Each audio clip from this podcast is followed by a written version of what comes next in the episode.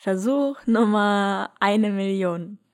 Hi und herzlich willkommen zu Morenko Geschichten. Hier stelle ich euch in jeder Episode eine meiner Kurzgeschichten vor. Diese Geschichten schreibe ich, wenn ich versuche, bestimmte Menschen zu verstehen oder auch einfach nur die Welt.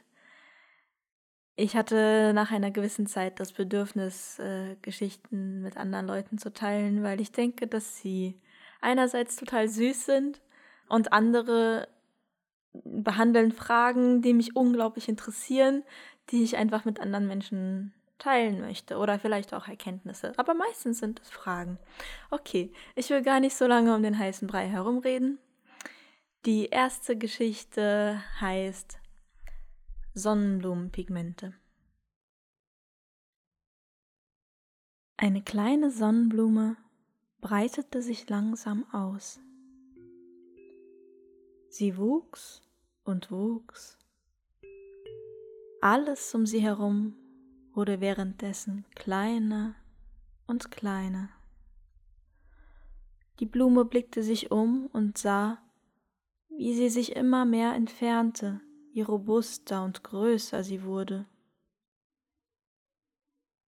Irgendwann wurde sie so groß, dass sie die Welt von oben betrachten konnte. Sie fand den Anblick so schön, die Klänge so unbegreiflich und doch vertraut, dass sie sich in die Welt verliebt hat. Sie streckte sich nach unten, versuchte wenigstens einen kleinen Teil ihrer Umgebung zu berühren. Doch es war zwecklos. Je höher sie wuchs, Je unmöglicher eine Berührung wurde, desto mehr verliebte sie sich. Irgendwann wurde ihre Liebe so stark, dass sie eins werden wollte mit der Welt. In diesem Moment merkte sie, wie sehr die Liebe ihre Seele durchflutet hatte, und sie gab sich endlich diesem Gefühl hin. Sie gab auf. Sie gab sich auf, ihre Form, ihr Sein, ihr alles. Wie ein langes, zufriedenes Ausatmen fühlte es sich an.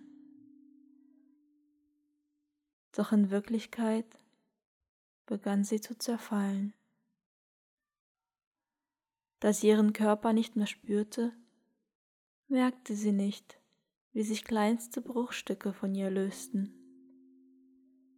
Die Partikel fielen wie winzige Schneeflocken langsam zu Boden, Stück für Stück. Der Wind wehte sie an die unterschiedlichsten Stellen, bis sie irgendwo ankam.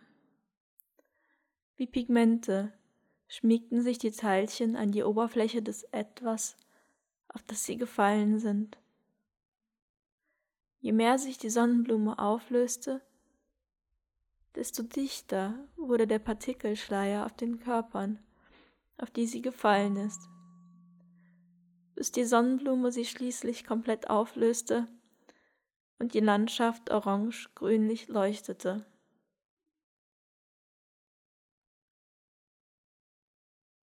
Ja,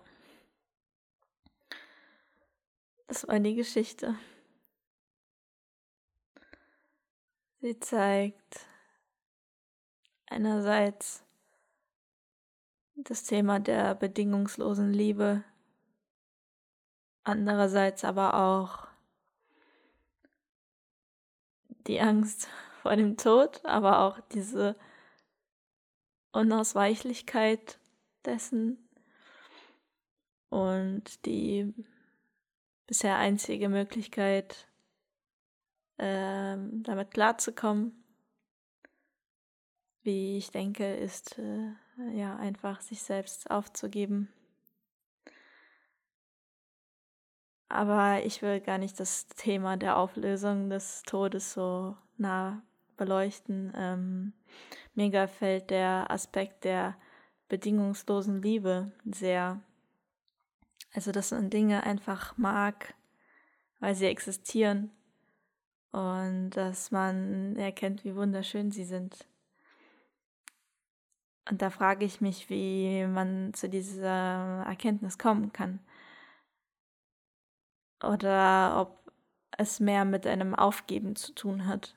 Also, sobald man sich an ja sich selbst zu sehr dranhängt, also sobald man an sein Ego sehr stark glaubt und an seine eigenen Meinungen und an ihnen festhält, kann man ähm, das Bedingungslose nicht wirklich erreichen, weil man Dinge aufhört zu mögen, sobald sie äh, den eigenen Vorstellungen nicht mehr entsprechen. Das heißt, eigentlich müsste man zuerst alle seine Vorstellungen loswerden.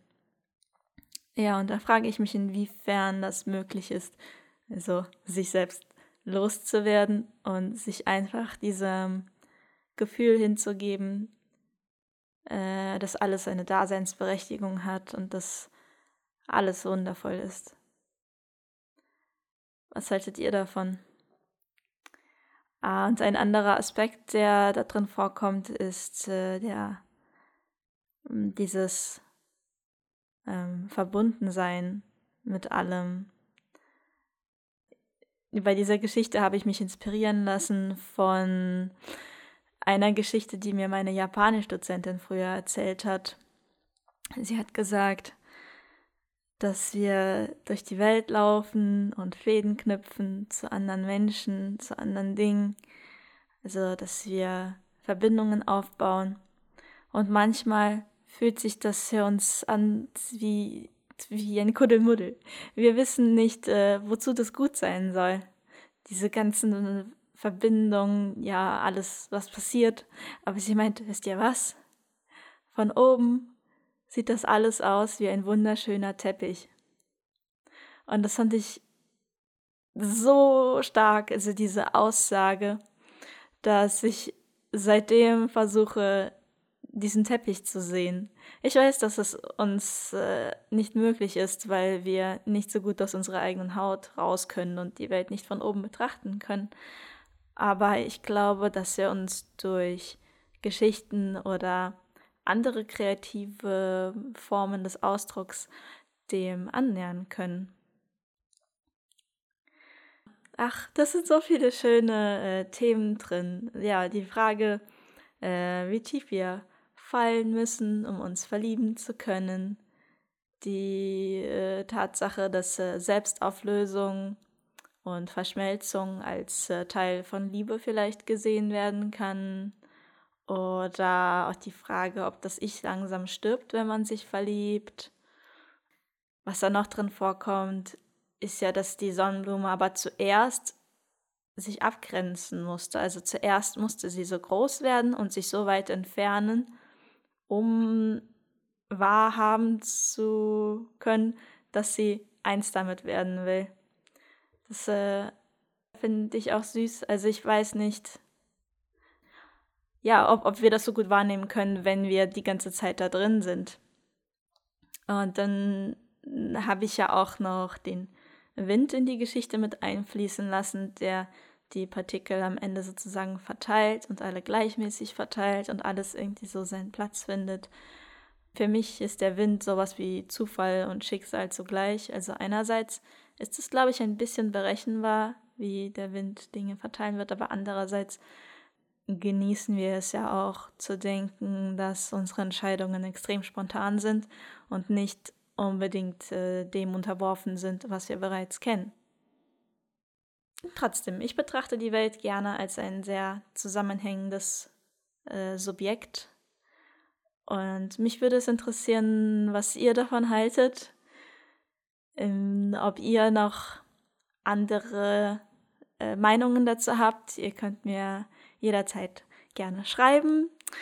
Ansonsten war es das, glaube ich, für die erste Episode. Ich hoffe, sie hat euch gefallen und dass ihr dabei bleibt. Da kommen auf jeden Fall noch viele, viele süße Geschichten auf euch zu.